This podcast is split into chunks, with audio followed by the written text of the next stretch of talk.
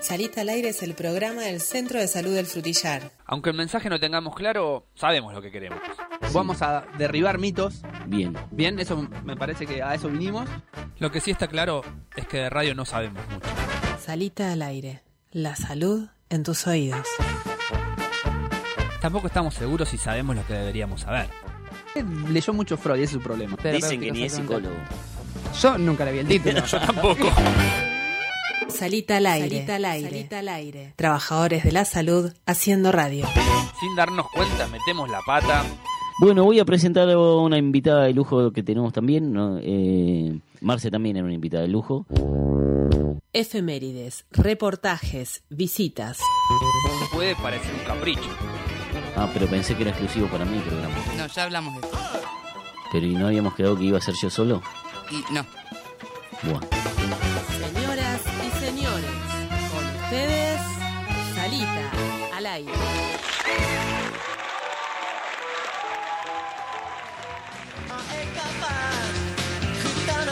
Hola, por fin sí, Frutillar. Buenos días, buenas tardes para todos. Yo estaba que no daba más porque pasaron siete días que yo me moría de ganas de estar otra vez en este programa y no lo podía lograr porque no me dejaban entrar hasta que no fuera nuestro día y nuestro horario. Este es un capítulo más de Salita al aire. Con el gato, con la luna, con Corina, con Santi. Buen día Santi, ¿cómo te va? ¿Cómo le va, gato? Estoy re contento porque pude arreglar el auto. Estuve siete días sin auto. Siete días sin auto, ¿qué le pasó? Se había quedado sin batería, se cerró solo, el auto se sintió que había sido robado, que en realidad me lo robé yo a mí mismo porque me había dejado la llave puesta del lado de adentro. Sí, se yo- bloque- es una nueva tendencia, ¿viste? Dejar la llave dentro del auto. no, eh, está pasando muy seguido, tengan mucho cuidado, no lo hagan, no se lo recomiendo. Eh, me, había, me dijeron de todo, rompele la cerradura, rompele el vidrio. No me dejó romper el vidrio, ¿sabes las ganas que tenía? En definitiva. Yo le, di- yo le dije que rompa el vidrio. Sí, ¿Viste? Todos le dijo, decíamos que rompa el vidrio. rompan el vidrio, pero porque ustedes son unos envidiosos, porque le molesta el polarizado de mis gafas y le molesta el polarizado de mi auto. Y es que si no, no te diríamos gato, igual sería un problema para el, auto programa. tiene mucho que ver. En con el realidad, para mí lo del romper el vidrio era como una sensación de liberarse y poder hacer esas cosas que uno por ahí no, no se anima a hacer, que es romper un vidrio en un auto así. Pero ustedes saben cómo es el clima en Bariloche, que es inclemente y uno sin ventanilla puede terminar, digamos, con 20 grados bajo cero Yo- yendo al trabajo. Yo le, en pre- le prestaba una bolsa de plástico, gato. Y pero ¿y con la bolsa qué hacemos? Después Sí, hay que sí. pegarla, hay que Sí, meterle la difícil. cinta, después te viene haciendo Paga el seguro, es una locura. Pa- Sí, paga el seguro. Básicamente pero es ¿y qué sé yo si paga el ¿Usted está seguro? anunciando Eso- un fraude del seguro en, No, no, en no. vivo? No, no, yo le digo que él pague el seguro Ah. y llame al auxilio. Lo que Ah, digo, mi está bien, vecino está me bien. rompió el vidrio. Eh, digo, claro. Claro, aparte, si, si lo rompía yo, eh, usted podía pasar como que me lo rompieron. Claro, Y sí, no, no hay ningún delito. el Tal violento de mi vecino, este, una vez más me rompió el vidrio del auto. Bueno, ¿vos cómo estás, Luna? Buenas tardes, Luna. Hoy es un día Buenas especial. tardes, gato. Sí, ¿Todo sí, bien? Yo quiero dedicar... ¿Estás enojado con que no tenés cortina propia? No. eh, ¿No? ¿Un poco de no- envidia? nada más quería hacer un homenaje a Almi. Este, Almi es la perrita de Luna, que Luna dice que la puso a dormir, pero en realidad murió. Gracias, es una forma muy sutil de decírmelo para no hacerme sentir culpable. Hoy vamos a, hoy Santi te Pero prepara bueno, una columna. se ve que viene a colación del tema que vamos a hablar hoy. Santi te prepara una columna especial, como para que puedas afrontar este momento tan, tan dramático. Gracias, eh, gracias con chicos, una- siempre pensando en mi situación sentimental. Con una perspectiva diferente. A me gusta el gato porque te lleva al límite. Te hace, o sea, el tipo Te sube, te baja. mete el dedo ahí donde duele. Exactamente.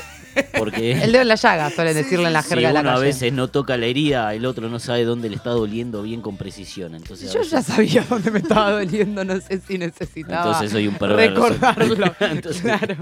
entonces soy un maldito. No, un buen psicólogo hace eso, ¿o no? Hay que afrontar las situaciones, ¿no? Porque O si no sea, lo ocultamos. Si no, después, eh, cuando hablemos de la columna, voy a explicar, digamos, si me das un poco la palabra, cuáles son las consecuencias de, de, no, as- de no asumir, digamos, de no asumir. Buen día, buenas tardes, Corina, ¿cómo está? ¿Está Corina? Eh, Corina tiene una carrera de radio, discúlpame que te interrumpa, no te dejé ni hablar. Corina tiene, Corina tiene una carrera de radio que viene. por favor. Corina tiene una carrera de radio, no, por favor, no me pongan nervioso que recién arranca el programa y yo ya me estoy volviendo loco. Meteórica. se llama. Meteórica arrancó primero mandando un saludo al otro día, al otro programa ya estaba en el estudio y ahora se llama escalar rápido. entró directamente, digamos, al banco titular. Eh, y está ocupando el lugar que eh, este, ya no ocupa más el doctor Sokolinsky. El desplazado doctor Le Sokolinsky. cerruché el piso a Felipe. Muy bien, te felicito. No era muy jodido tampoco, no era una hazaña. Sobre ¿eh? todo porque se olvidaba de que tenía que venir. No. Entonces, básicamente, no era muy difícil. No era una épica. Bueno, ¿Querés decir a- algo, Cori? Sí, no, quería saludar, pero el gato me, me interrumpió, digamos. Dale, saluda. Eh, hola a toda la audiencia de Frutillar, A todos los que me a conocen. todos los que me Qué conocen. demagoga. Soy de la residencia. Un Bien. saludo No, a mis gracias, compañeros. gracias por el espacio. Nada, estamos, estamos, estamos bien. Hasta ahí, hasta ahí por Sí. ahora. No, no te apropies Sí. del balón porque no es tuyo. Bien. Hoy vamos a tener la columna de Santiago. Santi, me trajiste una columna eh, re complicada. Eh, como siempre, la columna de Santiago duele. Sí, y esta es. Y después del fin de semana que tuve más. y esto es como una columna final, digamos. No quiere decir que sea la última columna, pero es una columna que habla O del no, fin. O es el principio de. Chan. Chan. Mirá, Ah, estamos metiendo. Sí, hoy hablamos de la muerte y la salud. Wow. Son como enemigas. No crea. No. No, Mirá. crea. No Ni crea. crea. Ahí Mirá. vamos. La salud y la Vamos muerte por se eso. quieren, Sí, sin duda. se adoran, Sí, ni hablar. tienen una affair. Son, Sí. son Por lo como general- las dos caras de la misma moneda. Por lo general se encuentran en la terapia intensiva. Yo las vi salir de la mano en alguna que otra oportunidad. Bueno, Está con ganas de hacer Eh. algún tema musical, la muerte y, y la salud. Como Estaría la balada del, diablo y la muerte de, La renga. de la reina. esa bien Luna, ¿eh? Por fin. Oye, hoy te noto, sí, te noto como muy. Hoy estoy más despierta. Sí. ¿Y la temperatura en Bariloche es? Hace mucho calor adentro de este estudio, sinceramente. Yo quería decir, de hecho, que tanto que decían que Cory tuvo una, una escalonada así muy, muy rápida, todavía no se dio cuenta que no es un lugar para venir en manga larga. Está haciendo 14 grados, chicos. es cierto, Finalmente nunca estuve adentro del estudio. Hay que, en mi, en mi defensa, ¿no? ¿Cómo Sí, así? En el programa anterior programa- te sentaste acá. Yo, sinceramente chicos. quiero hablar después con las dos, porque Igual, a ver. Eh, ¿qué me está mandando eh, usuario de, del servicio para hacer el programa? O sea, no te puedes olvidar que estuviste hace siete días acá dentro No, del no me estudio. olvidé, pero estuve un corto tiempo. Y Luna hoy me corta, hizo creo. mandar otra promo de otro tema. Eh, Te dije que me desorganicé en tiempo y espacio, que hoy era 27, no 20. bueno, este, Pero a pro- todos nos puede pasar. esta- este programa es la nave de los locos. Sí, me O sea, nos metieron sí. a todos acá adentro, nos sacaron de encima. Salud Pública nos sacó de Y a encima. vos te hacen creer que sos el psicólogo. Sí, y me hacen creer que también soy el gato. A veces hago de entrevistador, a veces de entrevistado. Yo ya no sé más qué hacer, más que meterme de lleno eh, en el programa, pero sin antes recordar que están pasando dos cosas en Latinoamérica. El continente sudamericano está sangrando. Eh, Sí, venía sangrando, ¿no? En realidad, lo que pasa que era el pueblo se está. Ahora tiene una hemorragia. hablar. Ahora tiene una hemorragia. Porque pasó de todo. Porque después del golpe de Estado a Evo Morales apareció una mujer que se autoproclamó presidenta sin eh, tener ninguna mayoría en el Senado. Eh, todo se hizo de manera irregular. Todo con una denuncia de fraude eh, fraudulenta de la OEA. Eh, está pasando de todo en América. Algo que se conoce como lawfare, que son como las dictaduras blandas, eh, se les cayó la careta y ahora metieron una dictadura dura, están reprimiendo con bala de plomo en Bolivia, eh, están matando gente, en Chile le están sacando los ojos a la población, a los puros balinazos, en donde el gobierno tendría que renunciar, no renuncia, en donde el gobierno tendría que quedarse, lo sacan a los tiros, así que estamos viviendo una pesadilla oscura de la cual espero nos despertemos pronto y rajemos al invasor cuanto antes de nuestra tierra de hermanos que queremos vivir en paz.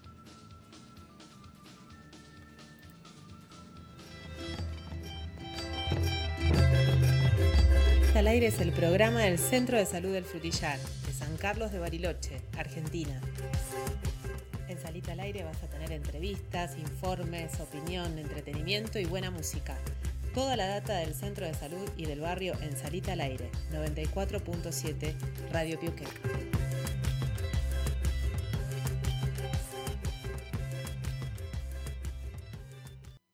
Que no coma con sal, que no le ponga tanta azúcar al mate, la verdad que uno no sabe qué hacer. Salita al Aire. Encima cuando vas al centro de salud nunca hay turno y con la artritis que tengo no me da ni para caminar. Yo por eso escucho la radio que están los doctores, ¿no? El equipo de salud copa la radio y se convierte en mensaje. Radio Piuqué, Salita al aire 94.7. Trabajadores de la salud haciendo radio. Para vos. Escuchanos. Felipe, ¿sos vos?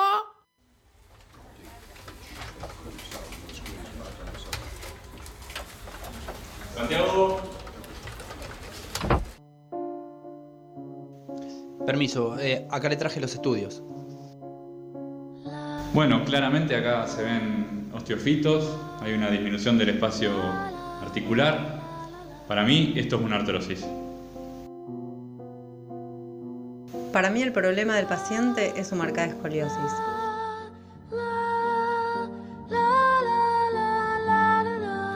Yo acá veo signos indirectos de una hernia discal, debería de realizarse una resonancia y eventualmente evaluar la posibilidad de resolución quirúrgica.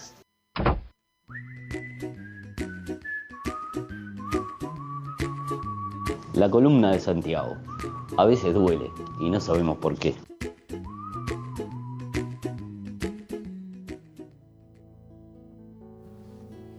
Bueno, por fin, Santi, me trajiste de vuelta a la columna. La columna es lo principal para sostenerse en pie, para erguirse, para pararse, para mirar eh, hacia arriba, hacia el frente, la realidad. Y sin esta columna no sé, Santi, a dónde iríamos. Y hoy me decís que me vas a hablar de la muerte y la salud.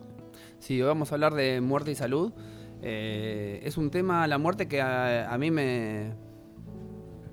No, no sé si me preocupa, pero sí me... Lo pienso desde hace muchísimo tiempo. Tengo un libro que se llama La muerte, imagínese. Mira, Eh, y nada, lo vengo pensando hace mucho tiempo y después de ser trabajador de la salud y seguir investigando y estudiando antropología, bueno, cada vez le fui buscando una arista diferente y me parece que es algo para hablar porque si todo lo que ocultamos, eh, cuando emerge, emerge peor. Entonces me parece que hay que hablarlo como para poder entenderlo, poder elaborarlo, procesarlo y de esa manera eh, convivir con la muerte. Eh, yo me pregunto si hay algún momento de la vida eh, en el cual uno no se, no se pregunte por la propia muerte. ¿Cuándo será? ¿Cómo será? ¿Y por qué será?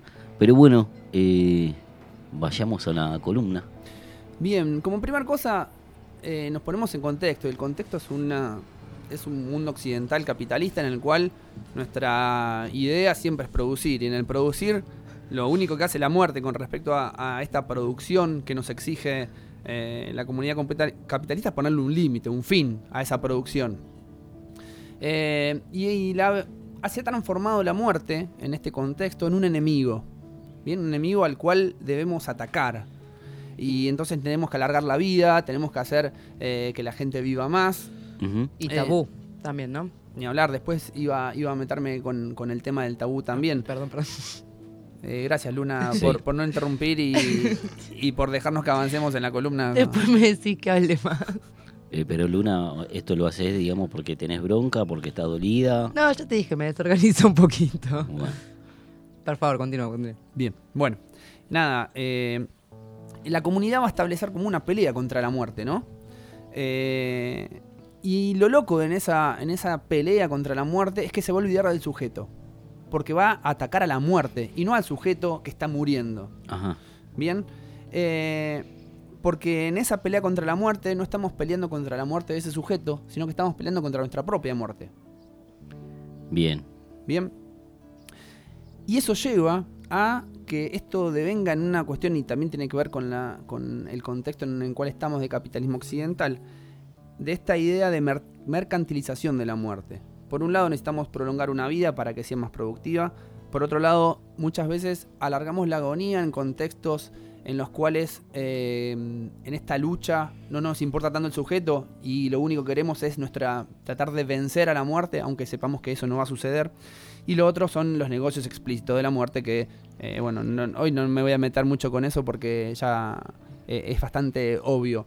Pero el sistema de salud, en- de alguna manera, a partir de ya bastantes años, empezó a robarle la muerte a la comunidad. ¿Por qué? Porque se muere en el hospital, porque se muere conectado a un montón de, de cables, se muere conectado a, con eh, cosas que invaden a los sujetos.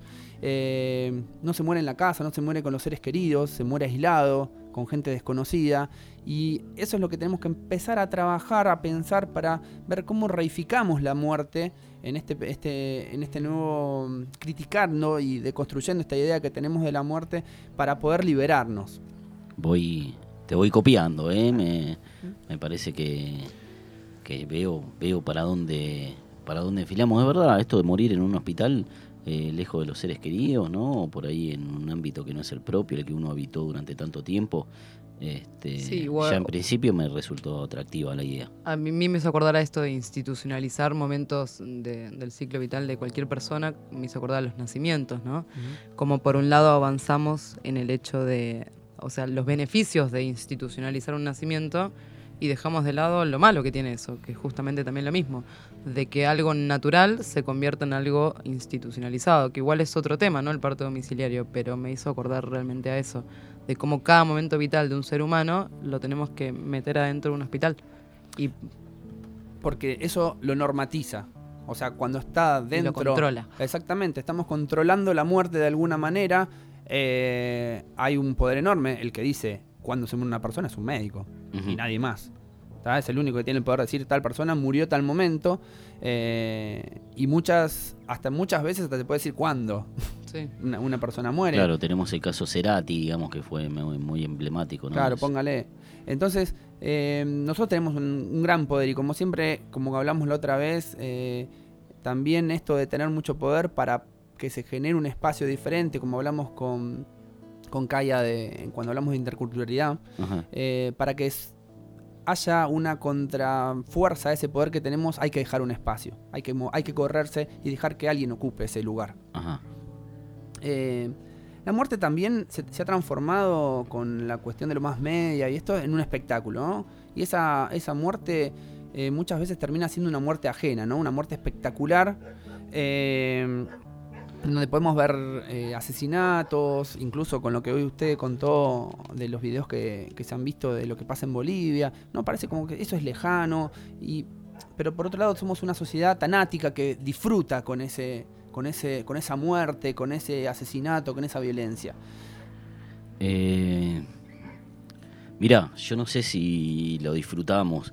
Eh, creo que nos han habituado a, observarla, digamos, sin escandalizarnos, porque si de pronto surgiera un brote de una enfermedad donde murieran ocho personas el mismo día producto de esa enfermedad, eh, sería titular de todas las noticias como algo terrible, una epidemia que se acaba de propagar y que pondría en pánico a todo el mundo. Y sin embargo mueren ocho personas en manos del ejército y pasó como si fuera Argentina empató 2 a 2 con Uruguay con un gol de penal de Messi.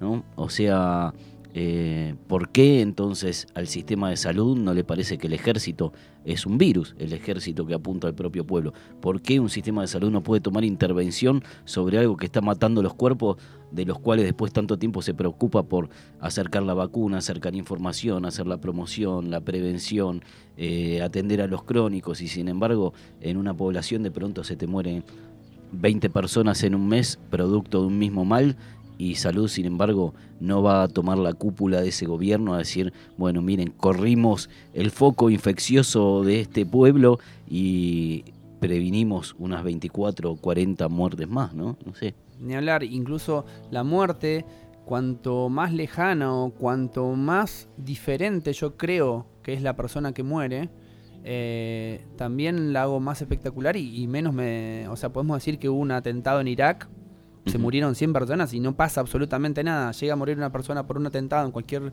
eh, eh, país desarrollado de Occidente y está para todos los diarios. Ajá. Hay, hay una doble vara con eso. Sí, totalmente, sí, sí, sí. Son las muertes que importan y las que no le importan a los medios de comunicación en general y, y a la gente después también. Eh, hay, hay muertes que nos indignan y muertes que, bueno, nada, es uno más del montón. digamos. Y tiene mucho que ver eh, porque, porque hay muertes que duelen y hay muertes que no duelen. ¿no? Y después vamos a, creo que terminar ahí eh, con esta columna. Pero eh, es importante empezar a analizar todo esto para empezar a eh, convivir mejor con la muerte. Porque esta muerte espectacular que sucede en las pantallas es también una forma de ocultar nuestra, por- nuestra propia muerte. Sí. ¿No? Porque podemos ver eh, en, en- otro lugar algo que yo pienso que nunca me va a suceder. Y también tiene que ver con esta forma muy occidental que hemos tenido de ocultar la muerte, ¿no? Que la antes la muerte era como un proceso mucho más... eh, era un proceso. Hoy día es casi una cuestión instantánea, que la persona se muere, eh, lo enterramos, el rito es muy cortito, tratamos de que, de que casi no pase nada. Ya no hay tanto luto. eh, y eso me parece que tiene ha, ha trabajado en contra del proceso que tenemos como comunidad ante la muerte. Como eso, esa burocracia de la muerte terminó siendo un tabú. Y por eso no se habla, por eso si alguien se muere, tratamos de... Es una noticia cortita, se dice y nada más. Y la idea es que la vida siga, sigamos produciendo. eh, y que... Nada, estamos muy enfocalizados en la vida sin pensar en la muerte, digo. Sí, me pareció eh, re importante esto que decís porque a todos los que hemos perdido un ser querido, no esto que vos me decías al principio del programa, no tenés la capacidad de poner el dedo en la llaga porque le hablé a, a Luna sobre sobre Almi, su pichicha. Eh, a veces cuando uno pierde un ser querido se da cuenta este, que todos alrededor de lo que menos quieren hablar es de la muerte o de hacerte recordar como si en algún momento uno se pudiera olvidar, digamos, de esa pérdida, este, sobre todo en los primeros momentos, ¿no? uno lo tiene presente todo el tiempo y el dolor, digamos, de la pérdida es tan, tan inmenso que no importa lo que el otro te diga acerca de esto, si te lo oculta, si no te lo oculta, si lo dice, si no lo dice, digamos, el dolor está ahí, lo sentimos, digamos, y convive con nosotros un, tiempo prolongado. ¿no? Sí, yo la verdad que los escuchaba y me, eh, por, lo- menos es, es una opinión eh, plenamente personal, ¿no? Eh, a mí me ha pasado, por lo menos en, en mi experiencia de, de vida, de las veces que he perdido por ahí algún ser querido y demás, de yo por lo menos lo que sentí en su momento con una pérdida muy importante y con toda una cultura occidental católica alrededor, justamente eso de por qué uno tiene que atravesar ese momento como algo tan sufrido y, y, no esto que impone el catolicismo y además de conmemorar el año de muerte y de por ahí no celebrar esa vida vivida que duró lo que tuvo que durar Eh, yo ent- obviamente igual acá mientras los escuchaba me parece que no es lo mismo una muerte por ahí inesperada por un accidente o en manos del ejército que qué sé yo, cuando mi abuela falleció a los 90 años. Yo lo, lo celebré desde el punto de vista de vivió su vida plena y de hecho hay culturas que lo celebran eso, en el sentido de que celebran la vida que esa persona eh, vivió. Y me parece que es una forma también de aceptar algo que es inevitable y que es mortal eh, y, y nada, y de celebrar eso. A mí me parece que por ahí después andamos un poco más en el tema. El- Pero, sí. Una de las cosas me parece que eh, para que nos tenemos que preguntar es por qué una muerte inesperada duele y por qué una muerte con la vida hecha o el, el ciclo de la vida cumplido no duele. Yo tengo una respuesta de la psicología. Dígala. Que me la pasó el licenciado Masanti. A ver, cuéntanos. Porque hay algo que se llama pronte angustiado, digamos, frente a una enfermedad de un ser querido, digamos que eh, uno sabe, digamos, que la muerte es inminente, pero uno tiene un tiempo, digamos, como para ir procesándola. Este, uno va generando un monto de angustia que es lo que va a servir como muro de contención después para cuando el momento eh, surja. En cambio, cuando la muerte es algo que se produce repentinamente, de manera inminente y no hay previo aviso, no existe ese apronte angustiado, entonces eh, nuestro aparato psíquico se ve invadido por una magnitud incapaz de ser procesada, digamos, en tiempo y forma y genera un acontecimiento traumático. Bueno, pero ahí está. En uno hay un proceso y en otro no. Exacto. Sí, igualmente hay muertes que no son inesperadas y tampoco se logra ese proceso. Por eso me parece importante esto de poder hablar del tema. Porque si uno no habla del tema de la muerte, todo suceso va a ser eh, poco elaborado y, y- y la Ajá. angustia va, o sea, la angustia siempre va a estar porque obviamente alguien está perdiendo a alguien que quiere, sea la persona que sea o el ser que sea. El tema es si uno pudo ir pensando a lo largo de su vida cómo se llevaría a cabo ese proceso, cómo se vería a sí mismo llevando a cabo ese proceso o cómo se enfrentaría en esa circunstancia. No es lo mismo, eh, hay, uno lo ven, qué sé yo, en familias que acompañan, vamos a poner el ejemplo de una, de una enfermedad, eh, digamos, Terminal. terminal, que hay familias que logran hacer ese proceso durante la enfermedad y familias que no. Y se nota mucho la diferencia. De hecho, ya no le quieren hablar más al paciente, digamos, como porque ya lo tienen tan asumido que ya lo toman por muerto antes de que muera. Sucede. Suceden numerosos factores, por eso me parece la importancia, después de mencionar una- algunas palabritas, después de todo el tema de los cuidados paliativos, en cuanto al acompañamiento de un proceso que está sufriendo o sucediendo en la vida de una persona. Y de vuelta, el por qué duele, y hay una palabra que está asociada, que es el duelo. Sí. Lo que tenemos que tener eh, bien consciente es que uno no, no le duele el otro. A uno le duele uno. Exacto. El- El duelo es algo muy egoísta y muy narcisista. Sí. ¿no? Duele la ausencia del otro. Sí, así como pero, eh, seguir manteniendo por ahí ciertos eh, cuidados o intervenciones médicas en una persona, cuando quizás esa misma persona no quiere hacerlo. Y se sigue sosteniendo en el tiempo algo que en realidad es egoísta por seguir teniendo, teniendo a la persona ahí. Y el, tener en qué forma también. Tal- por eso, ¿en qué calidad de vida se hablar. sostiene una vida? Porque morir, eh, morir es igual a no existencia. Sí. No Y estoy de acuerdo. Mm, Bueno. Discútalo y no, no se ría sobre el micrófono que hace mucho Perdón, ruido. perdón. ¿Por qué escupís el micrófono? No lo Claro. escupí y me reí la- con la cara de. Después viene otra gente a hablar ahí. Claro, o sea, que estés dolida no te da derecho, digamos, a hacer cualquier cosa. Sí. Bueno, está bien. Decía, morir es no existencia, no existencia es no, sen- no, no sentir nada, es no sufrimiento.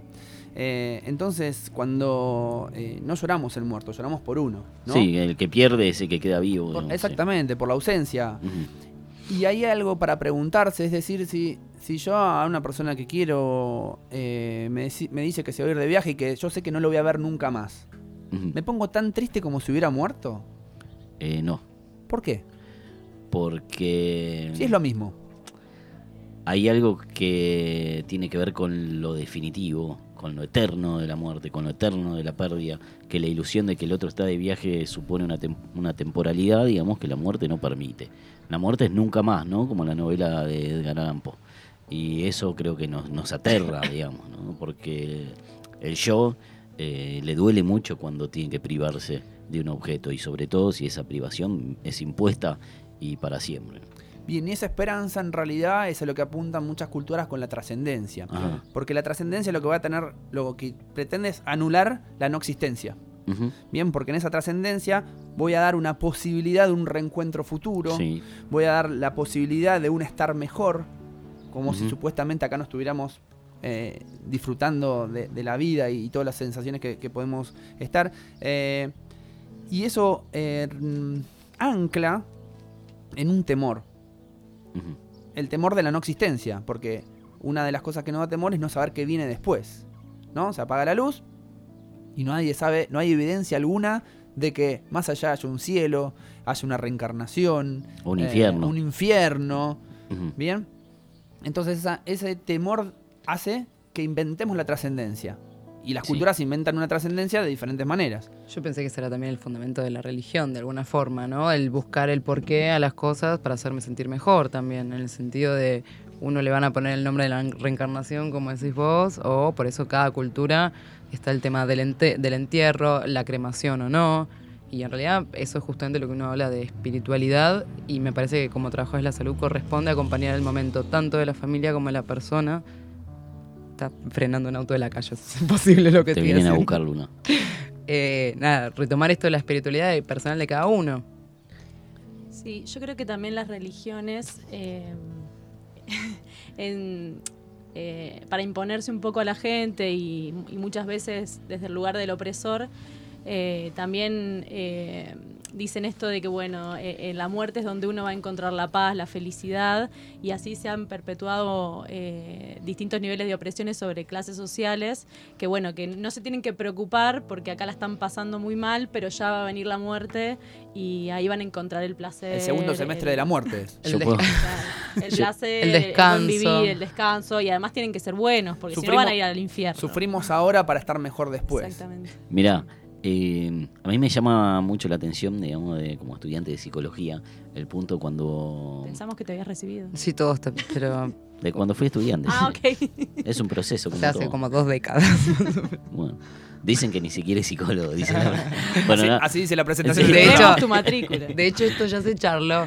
Bueno, la cuestión, eh, cuando uno analiza, digamos, el ser humano, eh, a diferencia de todo el resto del reino animal, eh, nosotros tenemos la peculiaridad del lenguaje, ¿no? Y así como un juego eh, tan particular entre la madre y el niño, ¿no? Uno empieza a decir mamá, mamá, hijo, mamá, hijo, papá, y acto seguido esa misma acción va a permitir que seamos conscientes de nuestra propia finitud y de que existe la muerte, de que un día nos vamos a morir. Eso es producto del lenguaje. El león no sabe que va a morir. Eh, la cebra no sabe que va a morir. Nadie sabe, digamos. El ser humano es el único consciente de su propia muerte y de la de los demás. Bueno, eso no lo sabemos en realidad, somos los únicos que podemos comunicarlos.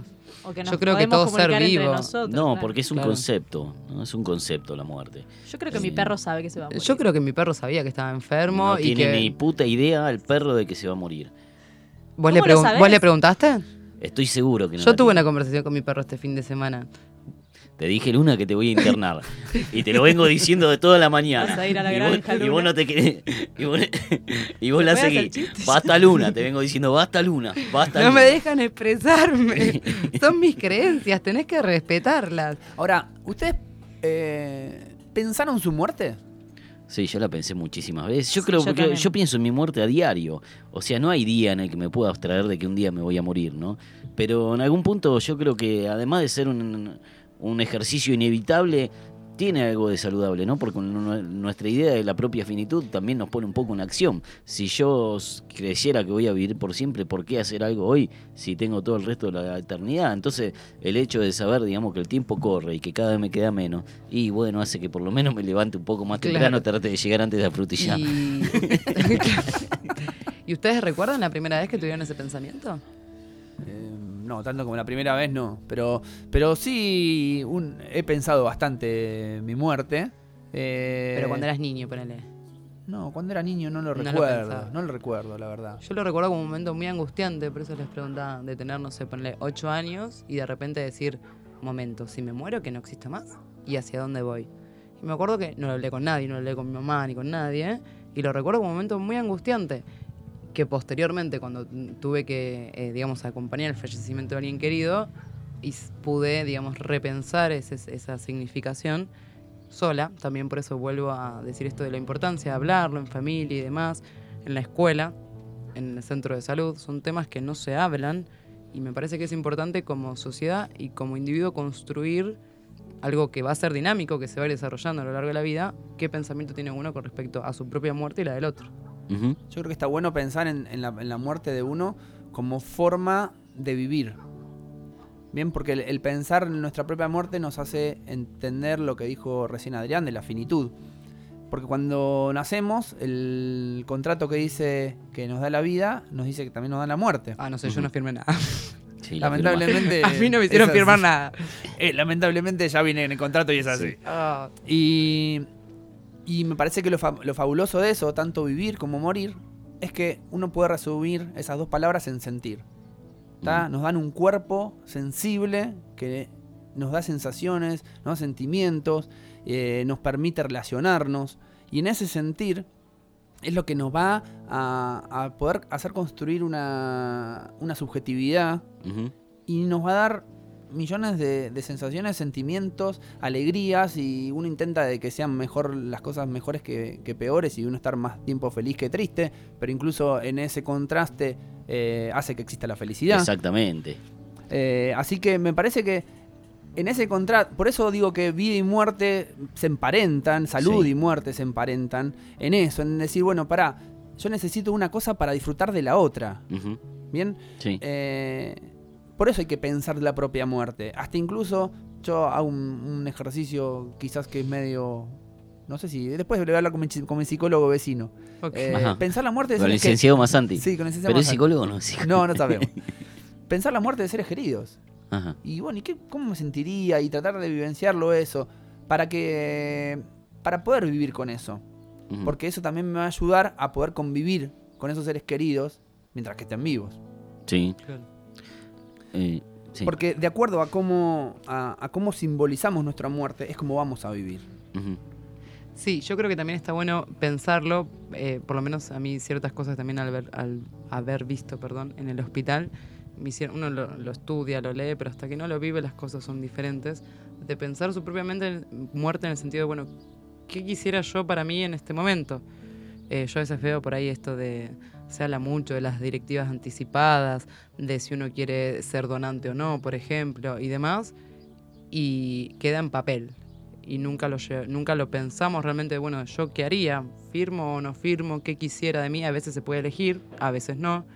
Pero de las veces que se puede elegir, yo creo que esa es la diferencia que tenemos con otros seres vivos que no pueden elegirlo, que la, la decisión por ahí depende de otro, es esto de, bueno, a mí me gustaría estar internado en terapia, a mí me gustaría tener una sonda por todos lados del cuerpo, llegando a algo que es en realidad inevitable, como decíamos recién, y eso es importante, me parece decírselos a todos los que nos están escuchando, que existen leyes en Argentina que avalan ciertas decisiones sobre nuestra propia muerte.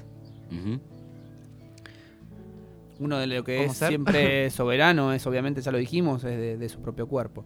Uno puede decir, eh, puede negarse el tratamiento que le, ofe- que le ofrecen, Ah, sí, te podés negar. ni hablar. Claro. Sí. Pero Sa- cuán- ¿cuántas Salvo veces... algunos casos particulares Claro. que son los que trata usted.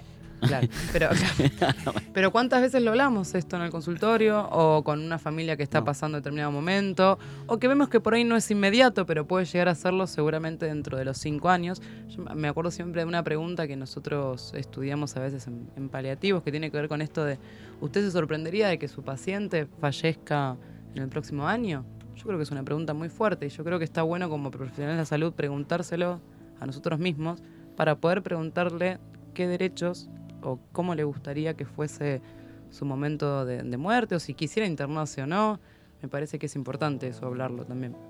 Uno tendría que tener derechos también sobre su muerte, Claro. ¿no? Existen Absolutamente, ciertos sí. derechos. Por eso, sí, sí. Esto de, bueno, yo no quiero, que, no quiero que me cremen, o cuando me muera yo quiero que mi casa esto o lo otro. Eso me parece que es importante ir charlándolo a medida que, que va sucediendo una enfermedad que sabemos que es muy probable que lleve a la muerte en el último año, por ejemplo. Está bien, pero lo que queda después de la muerte es de los otros, no es de uno. No, Uno- pero sí, Uno, la- se, uno se acabó, apagó la compu. Sí, pero esa es tu visión y eso está menos, buenísimo. También más puede ser la misma, pero hay gente que no lo piensa así. Me No, parece que es importante satisfacer esa necesidad de esa persona que está pasando por ese momento. Por ahí para, para nosotros en este momento no lo es, sobre todo porque yo no tengo casa, entonces básicamente no me estaría preocupando. Pero, igual no, se- no Pero- se preocupe por la herencia, Luna. No, pero hay gente que está, por ejemplo, qué sé yo, eh, un, un padre, una madre que tiene hijos, lo que fuera, y es algo que le, que le perturba en ese momento y es necesario acompañarlo, eso es lo que quiero decir. Que no Oh, se se trata me- todo de, de si le damos si le damos una inyección o si le damos un antibiótico o no. A veces hay cosas que son más importantes. Se me abrieron un montón de puertas como para comentar sobre esto porque quiero decir un montón de cosas, Santi. No sé si. Mirá, eh, yo creo que del ser querido que muere eh, no se hereda, digamos, solo bienes materiales, sino que se hereda algo mucho más permanente de lo que uno cree que son rasgos, ¿no? Eh, cuando nosotros hacemos un duelo incorporamos o nos apropiamos de un rasgo del ser querido que murió porque es una manera, digamos, en esa repetición de conservar algo de, de quien partió. Eh, por otro lado tenemos los recuerdos, digamos, cada uno tiene unos recuerdos que son singulares, digamos, del vínculo que tuvo con la persona que murió. Y esos recuerdos nosotros no los elegimos, nosotros no, elegimos qué recordar. Son imágenes, son momentos, son vivencias, algunas buenas, otras malas, pero que ya forman parte, digamos, de nuestro contenido imaginario. Y, y eso también persiste, ¿no? Entonces yo pienso por ahí un modo eh, certero, adecuado de vivir, es sabiendo que estamos generando futuros recuerdos para cuando ya no estemos en la mente de otros y que eso va a seguir generando efecto una vez que nosotros no estemos. Es una idea de, trascendencia también, Sí, si se quiere, sí, un intento de, de no morir, digamos, pero al menos, digamos, ya que vamos a seguir viviendo en la mente del otro, tratar de hacerlo de la manera más saludable posible para esa mente que nos incorpora. Y bueno, y esto me lo habrán escuchado decir un montón de pacientes este, que vienen por una situación de duelo, que esos recuerdos, digamos, son como flores y nosotros somos como el jarrón que los contiene. Y en algún punto nos tenemos que preguntar, digamos, qué tipo de jarrón o de florero queremos ser para sostener esas flores. Si un florero eh, triste, negro y opaco, o un florero luminoso, alegre este, y divertido para eh, homenajear, digamos, esos recuerdos que, que viven solamente en nosotros y en ningún otro lado. Eso por un lado, digamos, como para asumir la muerte ajena, este, la que, la que más nos duele, porque la nuestra una vez que acontezca, y bueno, ya que importa, si voy a vivir de vuelta, si total, si ya no me voy a llamar Adrián Masanti y no voy a tener mi propia historia, este, la reencarnación no va a ser reencarnación, va a ser otra cosa, no sé. O sea, una energía, algo, pero que no tiene nada que ver conmigo, no me importa. Eh, y, y bueno, me perdí esto, me asusta, no me quiero morir, Santi, no me quiero... Se fue. Agarró la reencarnación y, y la Sí, perdió. No me quiero morir, Santi, ayúdame, por favor. Yo tengo una pregunta polémica, pero no sé si este es el momento. Hágala, hágala. Yo quería saber por qué, por qué no podemos decidir no- por nosotros mismos cuándo, eh, cómo morir o cu- cuándo morir. Me refiero, lisa y llanamente no estoy hablando del suicidio en este caso, sino de la eutanasia, que es algo que a mí por lo menos me vino rondando bastante en la cabeza este fin de semana con respecto a lo de, a lo de mi perrita, que la vi, estuvo, muy mal este fin de semana y, y decidí con estas frases despersonalizadas, dormirla, que descanse, etcétera. Y básicamente lo que estaba haciendo era yo decidir, junto con el veterinario en realidad, ¿no? Porque volvemos a ese poder de cuándo termina ese sufrimiento o no. Y a mí me hizo resonar varios pensamientos que yo tenía en la facultad cuando se hablan estos temas. De costado, porque siempre en la facultad nunca se van a hablar estos temas. Mirá, y en la ¿tan carrera por es la carrera? Eh, Por lo menos la UBA sí. Sí, de hecho, con todo el tema de, de la eutanasia y cosas tan importantes como el aborto y demás, yo nos terminábamos hablando en bioética sobre los testigos de Jehová. Ah, que mira. está, Sí, que sí. está todo bien, me parece re respetable las minorías, pero me parece que también hay temas muy importantes para charlar como estudiantes de medicina. Algo y universal como la muerte, ¿no? Como la muerte, básicamente. Básicamente es universal, Sí. casi. Y- Lo más universal que hay. Y por ahí aclarar, si bien hay muchas definiciones de la eutanasia, donde en algunos países es legal, donde de hecho países como los Países Bajos también es legal el suicidio asistido, que por ahí es para otro capítulo, eh, el tema de que la decisión de la, o sea, la eutanasia no es que ni es el médico ni es la familia quien decide cuándo, igual hay diferentes tipos de eutanasia, activa y pasiva, eh, es la misma persona, es la misma persona sufriente la que elige ante ciertas circunstancias enfermedad terminal, etcétera, hay, hay todo un parámetro legal alrededor, obviamente, cuándo poner fin a su vida y, y el sistema de salud está para ayudar esa decisión. Cosa que yo siento por lo menos que en nuestro sistema de salud es como que hasta ponemos un freno de, no, vos, te- de, hasta por ahí desde, desde una visión muy personal, eh, intentamos como que, que no, que no, que como que estás diciendo, Yo creo que- tenés que seguir luchando y a veces... Yo creo que el catolicismo digo, ¿es una tiene- ha tenido mucho que ver en todo esto, ¿no? Porque Obviamente. esta idea de que en algún momento puede venir el milagro, bueno, no importa si no podés caminar y no te podés mover y estás cuadrapléjico, lo que sea, eh, porque capaz que el milagro puede suceder en cualquier momento, entonces déjalo a Dios, digamos que decir, o algo así, ¿no? Pero a mí me Es que parecería pe- eh, digno. para el catolicismo y para los, los cristianos, digamos, es un pecado, básicamente, acabar con eso. Es como hasta la cremación, por ejemplo. Es como estás destruyendo Ah, la un cremación cuerpo. es pecado. Ay, creo que si a mí no me fue bien en la clase de Me, catequesis. pare- me parece que no. No quemaréis el cuerpo de tu No, ser pero es querido. verdad, porque no es que después el cuerpo va al cielo. No, me Cuando hay parece que... No, ahí la pifió Luna. Ay, Pero sí cuando hay suicidios y demás, muchas veces eh, los curas no quieren ir a hacer la despedida, vieron que hay como, eh, digamos, cuando se hace el velorio y demás, que va el cura. Igual vamos, veces. vamos a tener una procesión inmediatamente a la puerta de la radio con Católica diciéndonos que estamos haciendo. Junto con el club del rifle, el club Claro. andino van a No, venir. pero es- Sí, pero es sin ofender. Me parece que estamos tirando. Tiré contra todos lados. Pero porque es con la que uno creció. por Salí lo de ahí menos yo- maravilla. claro. Es no, pero es pecado matar Estoy a otros y matarse a sí mismo. Claro, digamos. es Por pecado. eso eh, es pecado. es pecado, uno- bueno, igual me parece que a- por lo menos a, lo- a los puntos en los cuales eh, yo quiero reforzar es uno que eh, como pensamos la muerte vivimos y eso nos va a ayudar mucho a vivir de una manera mucho más, eh, me parece saludable. Sí. Eh, en esto de cómo pensar, cómo pensamos la muerte, porque tiene que ver en esto de, bueno, hay que vivir, si uno no sabemos cuándo nos vamos a morir, nadie lo sabe. No. Eh, hay que vivirlo a full. Cada día hay que levantarse y vivirlo como si fuera el último, y eso me parece que nos va a hacer disfrutar la vida de otra manera. Eh, y con respecto a la muerte de los seres queridos, lo mismo. Si uno pudo convivir, eh, pasar momentos felices, no se quedó nada, no se guardó nada con ese ser querido, va a poder, no digo disfrutar la muerte del ser querido, pero Aceptarla. aceptarla mucho mejor. Eh, Messi se quedó guardado con cosas y no, y a ver, yo puedo decir, ah, podría haber estado más tiempo con mi hijo. Si se muere, ah, le digo lo más, lo más grande que me puede pasar en la vida es que se muera mi hijo. o mis hijos. Eh, y si yo me guardé un tiempo que no estuve con ellos por alguna razón media tonta, ahí lo voy a sufrir. Y sí. ¿No? Eh, entonces me parece que eso... eh, Esto no- tampoco quiere decir estarle encima todo el día al otro. No, no, no. Tampoco.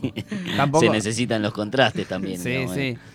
Y una de las cosas que me parece que como uni- comunidad tenemos que abordar es también empezar a ritualizar un poco más el proceso de la muerte. Eso nos va a ayudar muchísimo a, a procesarlo, a entenderlo, a poder eh, convivir con la muerte mucho mejor que me parece con lo que que como lo estamos haciendo ahora. Pero tenemos. Yo creo que hay una ritualística que en algún punto es bastante eficaz también, que es como el cementerio, el entierro, y esto de, digamos, de que.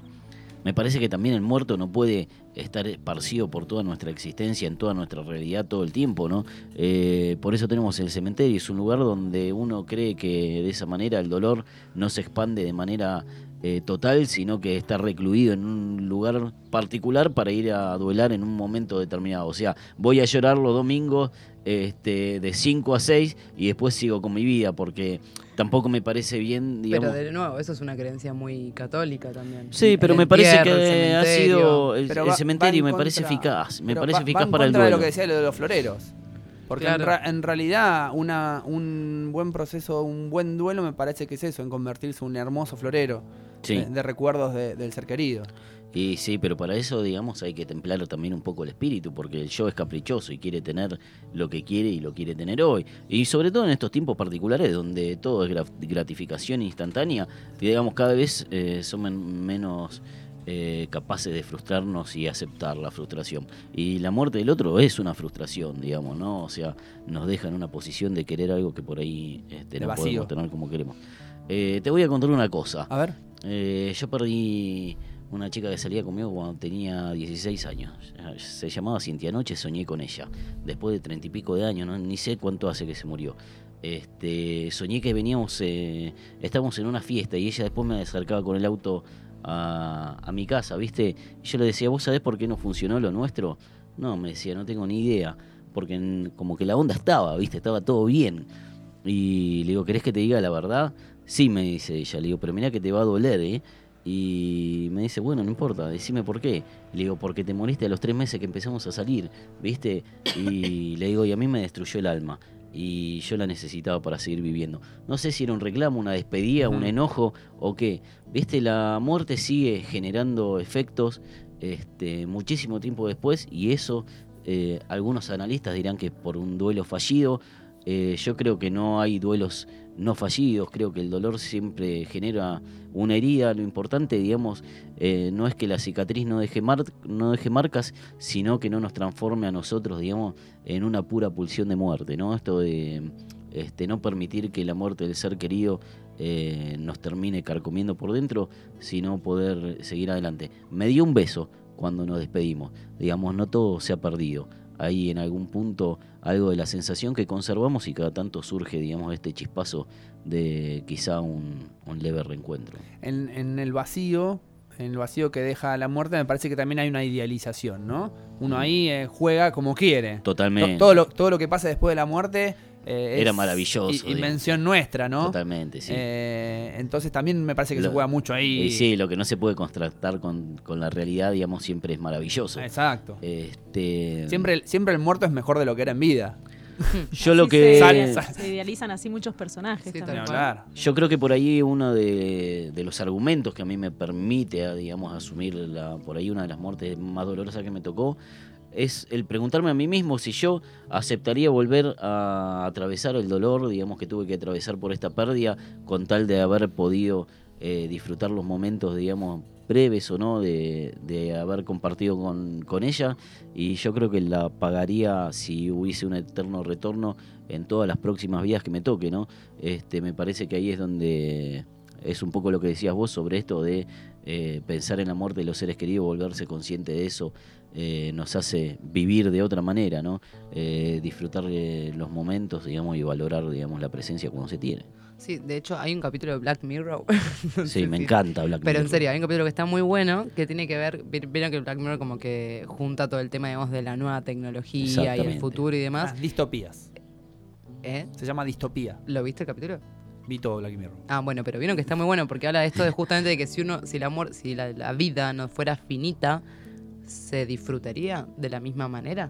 No. No, para nada, al contrario. Por suerte uno se Ahora les muere. estoy contando el capítulo. Sí. No No bueno, está spoiler. uno de los capítulos está este de la mujer que pierde, digamos, a su pareja y contrata como un robot que se compone. Claro. Ese. eh, ese no estamos es el hablando. mismo, que, Distopías, pero no es es el el mismo capítulo. que se pone el casquito y que de Sí. hecho es todo un programa tecnológico como para simular que esa persona sigue viva, pero en un plano digital, digamos. Ese es otro. Ese es otro capítulo, sí, Sí, por eso. eh, Muy bueno, buena serie, sí. se las recomiendo a todo el mundo. Bueno, y me parece también, digamos, que parte de saber sobrellevar eh, la muerte de nuestros seres queridos, digamos, es eh, la belleza que nos ofrecen, digamos, las personas que siguen vivas con nosotros, Sí, que son los que nos siguen generando sensaciones. Así que quiero mandarle un beso muy grande a Sandra, que me mandó un mensaje muy lindo que funcionó como antídoto, digamos, de ese sueño de, de despedida. Eh, no tengo mucho más para decir al respecto, este, solo que puedo, re- puedo redondear con un, poquito de Freud, me decís, en el libro este, el malest- más allá del principio, no, más allá del bien y del mal, no, ese de Nietzsche. En el malestar en la cultura creo que es, o más allá del principio de placer. Más allá del principio de placer, Freud dice que dicen que ni tiene título. Freud dice que Freud dice, digamos que todo organismo vivo eh, por estar vivo en algún eh, por el simple hecho de estar vivo implica un desgaste de energía y que por ende eh, siempre estar vivo genera algo de molestia y que todo organismo vivo quiere volver a un estado de reposo anterior porque la percepción, la sensación, digamos, eh, termina siendo una molestia y que por otro lado todo organismo vivo quiere perdurar lo máximo posible y que está en ese entrecruzamiento, en ese romance, digamos, entre la pulsión de vida y la pulsión de muerte, el equilibrio, digamos, en, el que se da nuestra existencia. Así que todos tenemos un poquito de ganas de morir, un poquito de ganas de vivir, este, y si sabemos eh, meter 50 y 50, vamos a transitar, digamos, una vida este, bastante bella. Digo yo, no sé, capaz que no.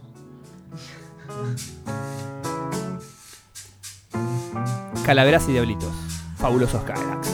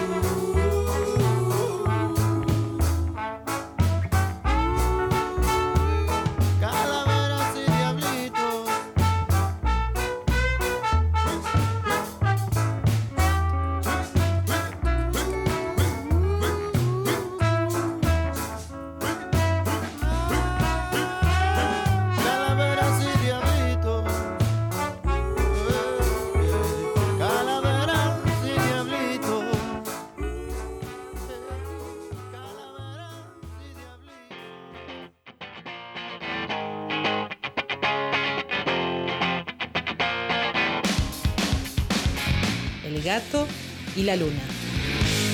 Salita al aire. Radio Puqué, 94.7 MHz.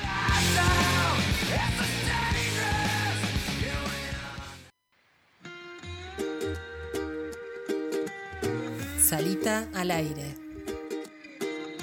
94.7 Radio Piuqué.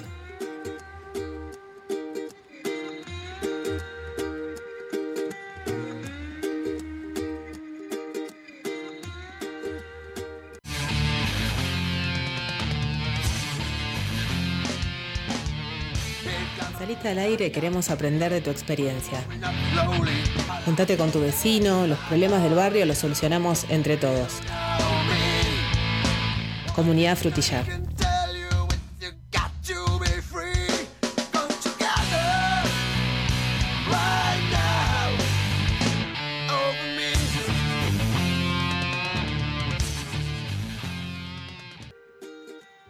Sin conocerme tanto, les puedo contar que soy chico tranquilo. ¿Sabías que vos podés elegir cuándo tener un hijo? Cuándo tener... En la salita te vamos a ayudar a elegir el método anticonceptivo que vos quieras. Pocos amigos, pero mucha historia para contar. Un reservado, loco, tímido, pero. pe-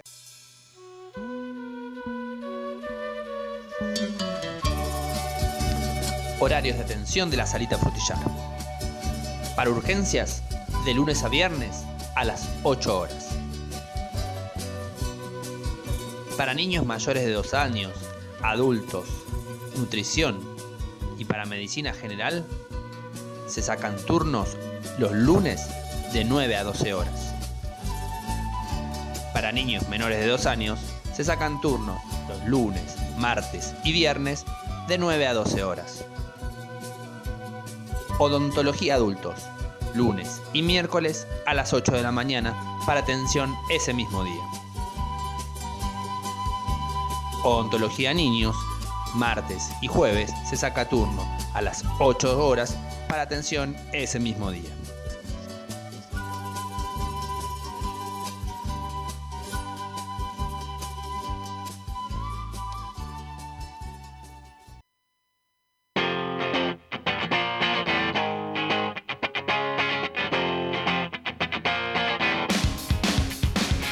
El gato y la luna. Salita al aire. Radio Puqué, 94.7 MHz.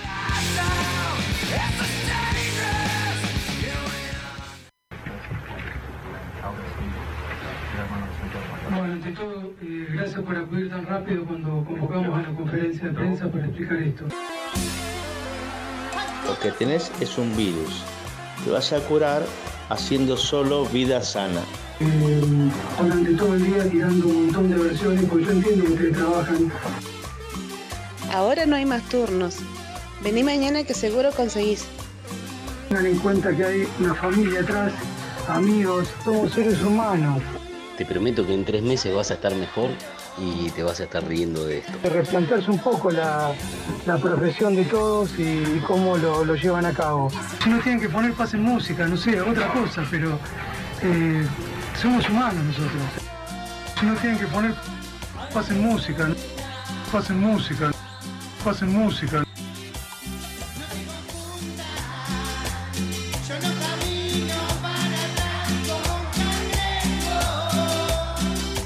Y hoy, gato, le traigo algo muy especial. Hoy me sac, hoy sa- rompo la norma. Yo que le veníamos- pase música, Santi. le traje un pase en música muy especial porque no es en castellano y no es música cumbia bailable. Hoy le traigo especial. Inyectame en las venas un poco de música que quiero vivir, Santi. Empieza el pase en música. Le hacemos caso a Sergio Maldonado. Porque Frutillar es una fiesta. Y la salita, la pista de baile. ¡Aletear, gato, aletear!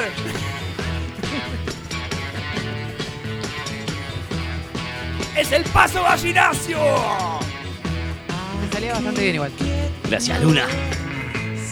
Y eso que lo odio a Jagger. Dame un poco más de power.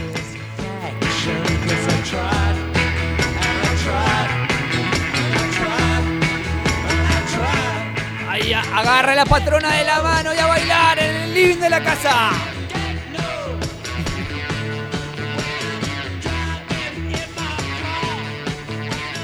Estos sí que de muerte no entienden nada, ¿eh? Eternos son. Como Keith Richards, que se había aspirado a las cenizas del padre. Así o dice. rumoreaba. Se tomó un pase de ceniza al viejo. Si eso no es de construir la muerte, entonces ya no sé. Es internalizarla. Un rasgo se quedó, digamos.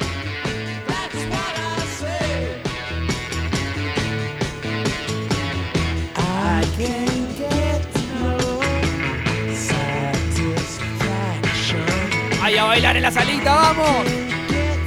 Vamos, doctora Porto. Usted ya bailó esto. Tiene medio el fleco rolinga. ¿Verdad? ¿Y cómo dice? Tengo miedo de tirar cualquiera.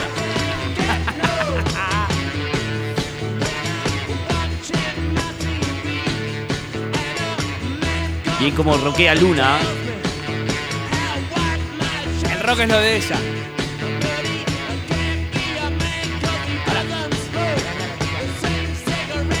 No te escuché qué. Me dan ganas de tatuarme. ¿Qué te vas a tatuar? ¿La lengua Stone? No. Pasó de moda ya. Muy rola ya. Mi generación muy rola. La de Cory por ahí. Hay que decirle a los millennials que esto era una banda de música. Esto- Con guitarra, sino con computadora. y que parece que no se van a morir nunca. Increíble, ¿no? Son inmortales. Ahora le voy a poner uno que se murió. A ver, Y se murió joven. para mí seguimos con la temática rock. Escuchen, escuchen lo que le pongo, eh. Me encanta Morrison. Ay, lo amo. Nos ponemos psicodélicos. Este trascendió. ¿eh? Ni hablar. Está La con nosotros inmortalidad. acá. ¿A qué edad murió Morrison? A los 33. ¿No murió a los 27? No sé, yo digo, tiré una.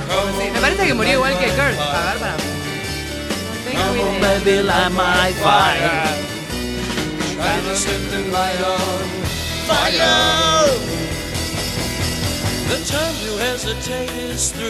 Me encanta, Santi, pase música de hoy. 27, la edad del rock. Como Kurt Cobain. Ay, chicos, no me discutan esto, por favor. Esto es para cerrar los ojitos y bailar con los ojos cerrados dando vuelta. Que nos saque la cana, voy a romper todo, loco. Ale, voy a romper todo el estudio porque soy rock, Ale.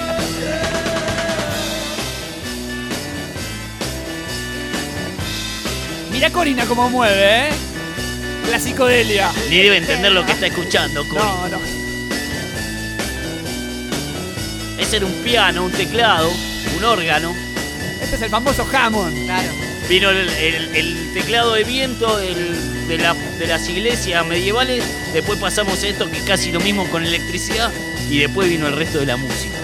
Esto fue una revolución en su momento para la época del rock, igual, ese instrumento. Buenísimo. Y sí, ¿cómo, y cómo lo hizo sonar? Esto es, vo- esto es volar.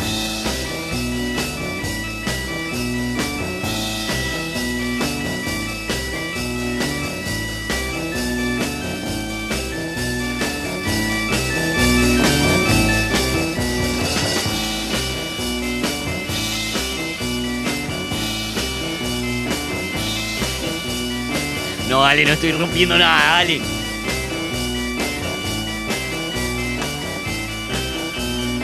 Y lo voy a cerrar muy, muy arriba, ¿eh? Con mucho rock. Miralo, por favor. New Order, New Order. Ay. Pedía, pedía como en la radio. Esto es Deep Purple. Ay, yo llegué a verlo. No los escuché nunca en mi vida. ¿No? Yo lo vi en el Cosquín Rock con mi papá. Puro rock and roll. Escuche la fuerza que tiene esto, gato. No me dice nada hasta ahora, ¿eh, Santi?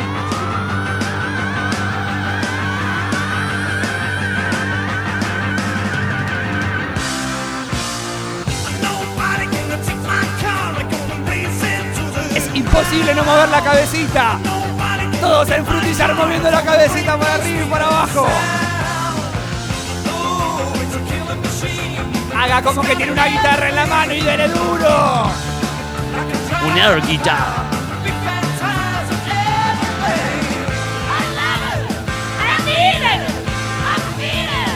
No te tenía este perfil rock, Santi.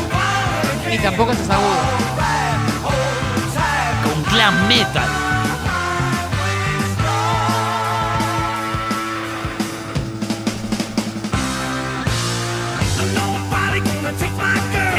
Que te pasa por arriba esto, eh. Y no da para uno de los Guns después. Te dice un extended play. Welcome to the Jungle, tirame. No, it's so easy. ¿De los Guns? El que vos quieras, Luna, no sé. Preguntale al operador.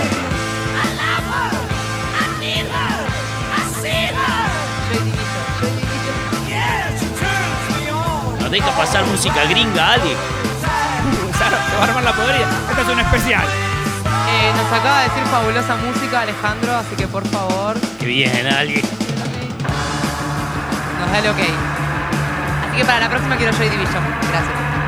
Gracias a todos los que me, los que me escuchan. ¿Podemos pedir nuestros propios temas? Mira este teclado. El mismo Hammond.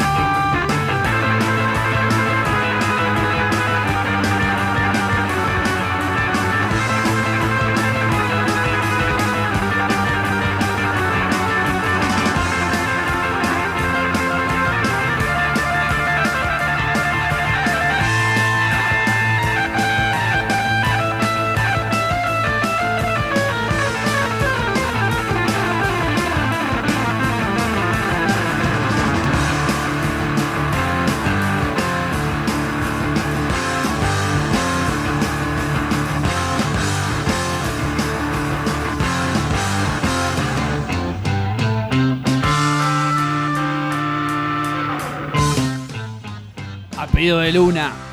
Gracias, gracias. Ah, pero mirá me que feliz. Ah, Ah, ¿viste? este es el que pedí yo. Sí. Era mi tema favorito cuando tenía 10 años, quiero que lo sepan.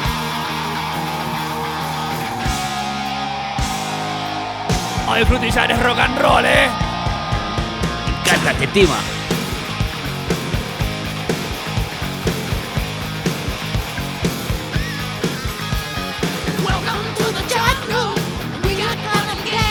Batidas.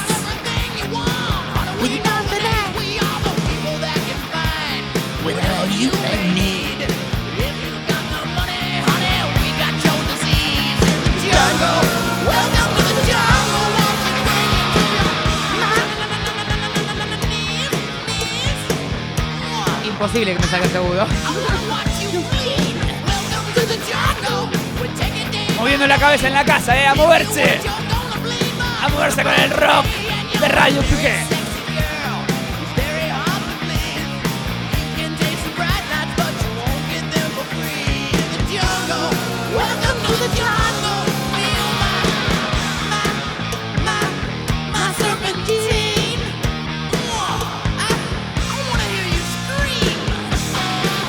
Alto tema, Santi. Se nos termina el extended play. Pero ¿cuánto, ¿cuántos discos te traes a la radio? Vengo con un carrito. Se está terminando el pase en música. No, no, no. no, no. Un pase en música especial hoy, eh. Hoy rompimos todo. Hacemos todo rock. Yo estoy prendido fuego acá dentro del estudio porque soy satánico, Santi.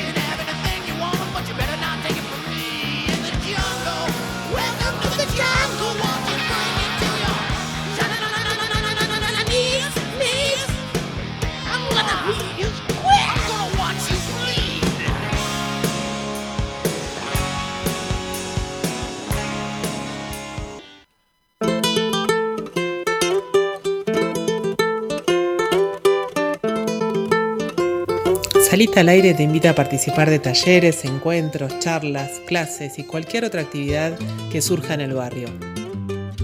La salud y la felicidad es siempre con el otro. Siempre con el otro.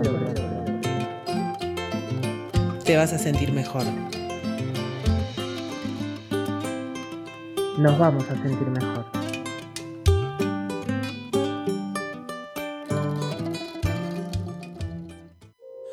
Conocerme tanto, les puedo contar que soy chico tranquilo. ¿Sabías que vos podés elegir cuándo tener un hijo?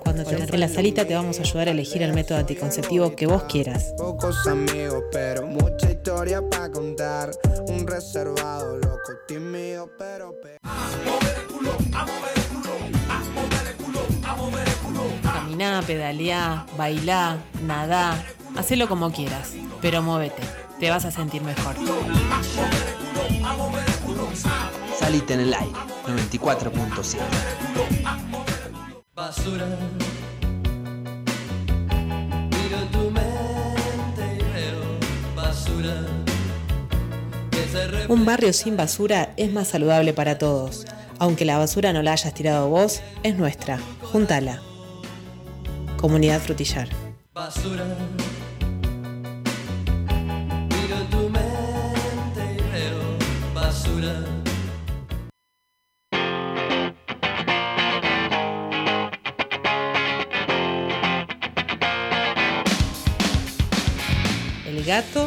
Y la luna. Salita al aire. Radio Puqué, 94.7 MHz.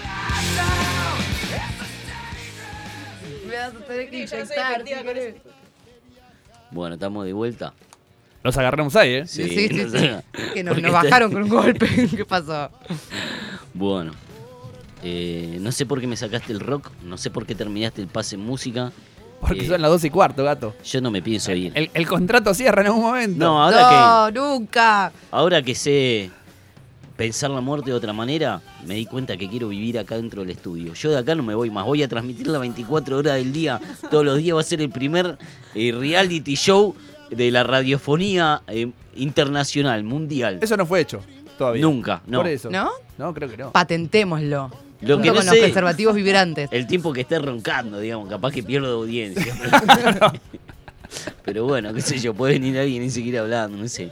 Bueno, ahora se puso en esta posición. Claro, re- re- relatar su sueño.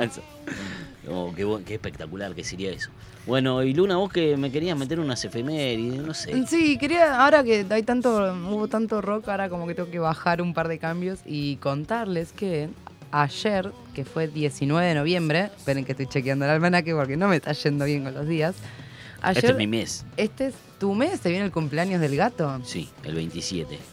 Ay, pará, ¿Vas a ¿es el miércoles que viene? ¿O no? Cae miércoles. Exactamente, cae Sí. miércoles. ¿Querés que entrevistemos? Tranquilo. Escúchame, ¿querés que entrevistemos al gato o al licenciado Mazanti? A los dos. ¿A los dos? Sí, pueden estar los uh, dos. qué difícil, sí. Sí pueden. Yo te, te juro. Hay dos sillas. Igual te digo una cosa. ¿Qué?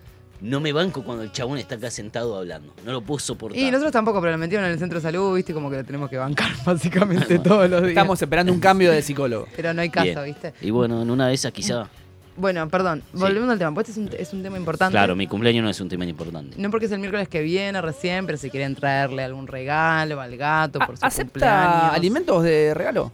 Obvio, sí. Bueno, entonces ya todos los oyentes saben que el miércoles que viene eh, se, Una re- berenjena como esa se, se- se reciben se recibe Claro. alimento La berenjena como regalo.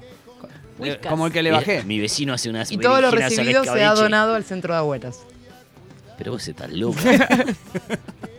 Pero de eso que se encargue el Estado, hermano, que para algo pagamos impuestos. Que es, Estamos hablando de disfrutar la vida. mi regalo, pero ¿qué te parece? ¿Vas a venir? ¿A dónde? Acá. Pero te digo, pero. ¿cómo no voy a venir? Acaba de decir que quiere vivir acá adentro y vos decís. Exactamente. ¿Podemos traer algo para brindar? Eh, acá el señor suele tirar bomba de humo el día de su cumpleaños, por eso. es Yo que puedo estoy elegir preguntando. entonces el contenido, puedo elegir todo. Todo. El programa puede ser Y como lo yo vas quiera. a tener que preparar entonces, y queda acá registrado. El programa va a ser como yo quiera, de punta a punta. Si yo quiero que empecemos por el pase música, arrancamos por el pase música. Bueno, Elige Bueno. todo. Sí, sí, Todo, todo, todo, todo, me encantó. Chao. siempre listo, tan egoísta. Por No- fin una vez. No se lo pierdan. No, va a ser espectacular. Bueno, Imprevisible. Se celebra el Sobre todo. 44 aniversario del gato. ¿cuántos? 44, aniversario. Está sacando numeritos. 44 uno. vueltas Me al está sol. sacando uno, me parece. No, 44, Luna. Me parece que cumplís 45. 44. Yo no vi ¿alguien ningún DNI. Qué, qué quiere decir en la quiniela del 44? No sé, va, búscalo. No sé. El robo, me parece. A ver, ya le busco. Bueno, mientras él lo busca, yo les cuento que el día de ayer, 19 de noviembre, fue el Día Internacional de la Prevención del Abuso Sexual Infantil y me parecía oportuno Importante. recordarlo, después además del programa que tuvimos sobre abuso sexual infantil, y recordar que todos como comunidad debemos estar atentos a cualquier mm, cambio, sufrimiento que puedan estar teniendo nuestras niñas, niñas y adolescentes. Eh, alentarlos a hablar, a no guardar secretos, eh, a enseñarles que el cuerpo es de ellos y el cuerpo del otro es del cuerpo del otro. Y lo que estuvimos hablando en el programa anterior, que si lo quieren volver a escuchar, ¿cómo hacemos para volver a escucharlo, gato? Y bueno, lo pueden escuchar en Spotify. Este, Podcast. Aparece Salita al aire. Muy bien. Pone salita al aire en. En Spotify. En Están todo- todos los programas anteriores, está buenísimo. Yo cada tanto cuando quiero escuchar buena radio, Cuando se quiere escuchar a sí mismo. Alimentar su ego. quiero escuchar buena radio, buena radio, este, Le me mete pongo- ahí. Me pongo un capítulo sí, de Salita al aire. Se puede escuchar también en Evox. E-Box, ¿cómo es eso? Contame. Es otra plataforma parecida a Spotify, Sí. pero bueno, tiene un montón de contenido, un montón de radios. Está buenísimo, ahí también aparecemos como... eh, Radio Piqué. Y Radio también este mismo programa se reproduce los sábados a las 20 horas. 20, 20 horas horas, por muy bien. 94.7 FM. ¿Sabe lo que es el 44 en la quiniela? No, La cárcel. la cárcel, Oh. ¿viste? Yo sabía que era el ladrón. Peor, le di un paso después. Este. No importa, te llevamos la comida ya. Y la cárcel. Te vamos a visitar. ¿Y qué será, digamos? Entonces, ¿qué se me viene? Iba a decir el casamiento, pero me parece un comentario machista asqueroso, digamos, porque, o sea, que Sí, tener sí, una sí, esposa... salga de ahí, gato, salga de ahí, por favor. No me quiero meter en. Línchenlo. Salga de ahí, gato. Bueno, pero por, Por ahí la institución matrimonio sea la cárcel y no la mujer, digamos, que te acompañe. Sí, en la legalidad de firmar un papel, por ahí. O la monogamia o... Ya lo no hablamos sé. de la monogamia. Ya lo hablamos, sí.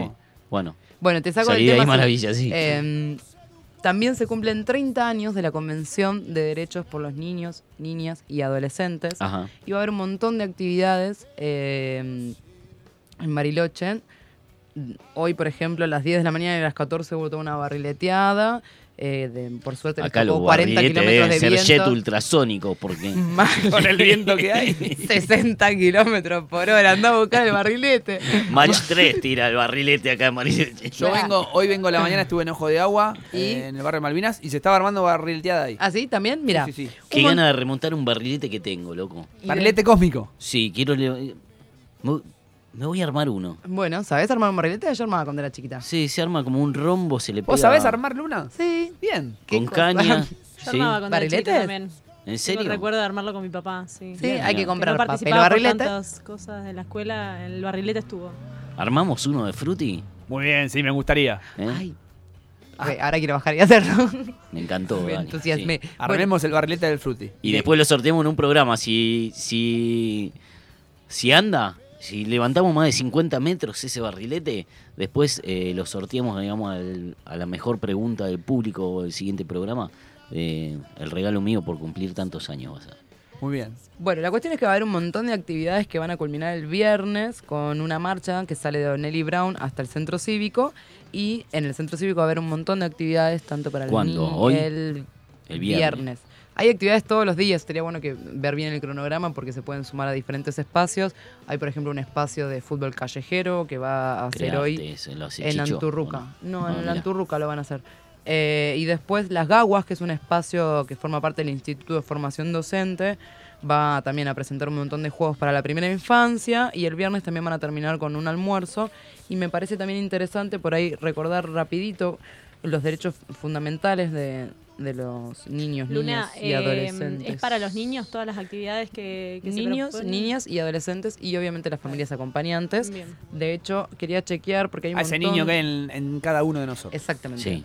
Para las Eh, niñas. ey, es muy importante no perder el juego. Sí, fundamental. El juego es lo fundamental. De hecho, un niño que un niño, niña, adolescente que no Y juega es-. Está enfermo. está enfermo. Sí. Y un adulto que no también. juega, también. Es un aburrido. ¿Y Bueno, los juegos, los videojuegos suman? Sí. muerte, muerte a los videojuegos. No, porque yo soy rey Sí. gamer. Mi novio juega mucho los videojuegos. ¿Puedo ir a tu casa? Yo Podés también. ir con mi novio. todavía Llevo no. algo. Bueno. ¿Vos Capaz también sos gamer, Santi? porque mi hermano no me deja jugar. me sumo. pero- Estoy buscando amigos Pero porque me, no me invitan jugar. igual. Bueno, estamos cerca. Podemos hacer una juntada de videojuegos. Ay, ellos que vienen en circuito chico, ¿no? Bueno, está bien. Invitan a la Bueno, gente de los kilómetros. lejos. No, solo 20 kilómetros. Bueno, esperen, porque hoy me parece interesante. eh, déjenme buscar bien. No, te- no lo tenía preparado, gato. Sí lo tengo preparado, lo que pasa es que no puedo terminar Yo de sé que pienso tanto que hablamos de la muerte y sabiendo que el programa se muere, digamos, y vuelve a renacer toda la semana y ahora está eh, prácticamente agonizando Bueno, ¿sabés y vos qué? estás No te invito a nada. No te invito a nada, pero sí lo único, lo último que voy a decir son dos cositas. El 23 del 11, o sea, este sábado en el Teatro Paico, va a haber todo un evento de danza y música árabe acá en el Fruti, Paico 617. La danza los siete velos. Eh, ok, ¿Vos vas a bailar, Lunita? Te- te- olvídate, desde ya, ya estoy moviendo las caderas, mira. Hace chun, Ah. chun, chun, chun, chun, Todavía no me chun, queda claro igual dónde quedan las caderas, pero... y el lunes 25 va a hacer la marcha por eh, el gatillo fácil contra Rafael Nahuel. A Ah, las sí, 17 y justicia media para Rafa, se loco. juntan, sí, se juntan a las 17 en Onelli Moreno. Después ampliaremos un poquito el miércoles, pero invitamos a toda la comunidad a participar. Y bueno, y como siempre recordar... Ahí hay que estar, ¿eh? Sí, Justicia para Santiago Maldonado también.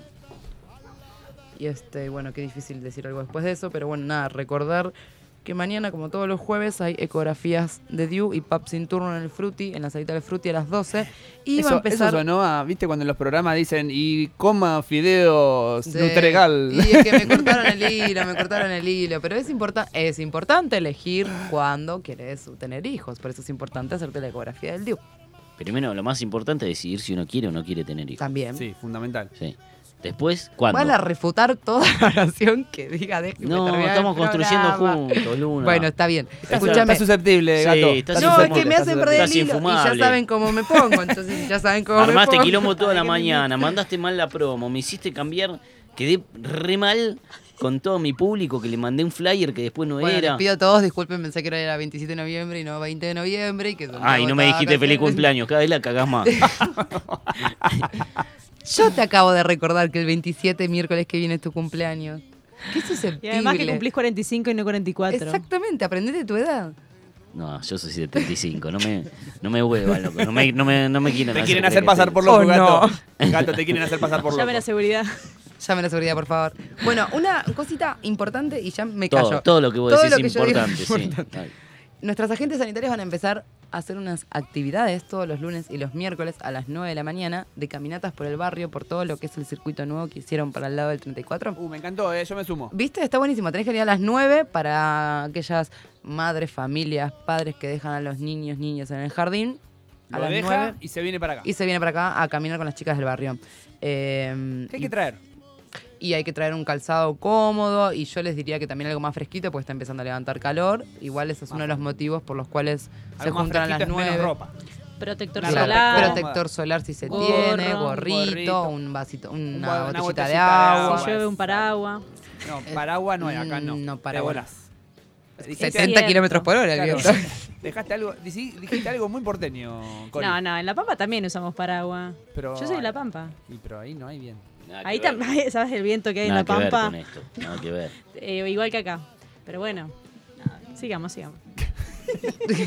Bueno, Dejémoslo de paraguas de lado. yo digo, no sé. Yo ¿Queda- ya me voy a callar. ¿Nos queda algo más? Creo que no. Eh, ¿Qué haces? nos tenemos que ir, gato. Nos está echando. Aceptemos entonces la propia muerte de este programa, Este programa se está muriendo. pero no me importa No, porque revivirá, el trascenderá, seguirá Quizá, su existencia. si no me muero yo antes, vuelvo el miércoles que viene con más. Salita aire. años. Con más años Corina, seguro. Con más vueltas al sol. Está zarpada vos, Corina, ¿eh? Mirá que estás en prueba Me todavía. dijo que no quería hablar y no lo puede soltar. Bueno, entonces estuvimos acá con Corina, con Santi de la Vega, con Lunita. Y yo que soy el, El gato, gato. Santi. Recordemos siempre que perfecto es lo mejor posible. Y salud. Cagarse de risa. Moriré y viviré el miércoles que viene. Los vemos.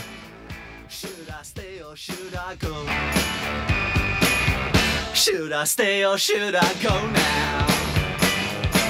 Should I stay or should I go now?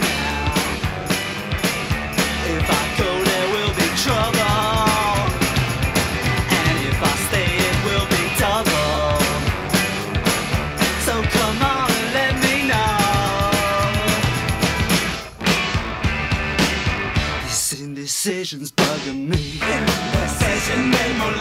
If you don't want me, set me free. Exactly whom I'm supposed to be. Don't you know which clothes even fit me? Come on and let me know. Should I cool it or should I blow?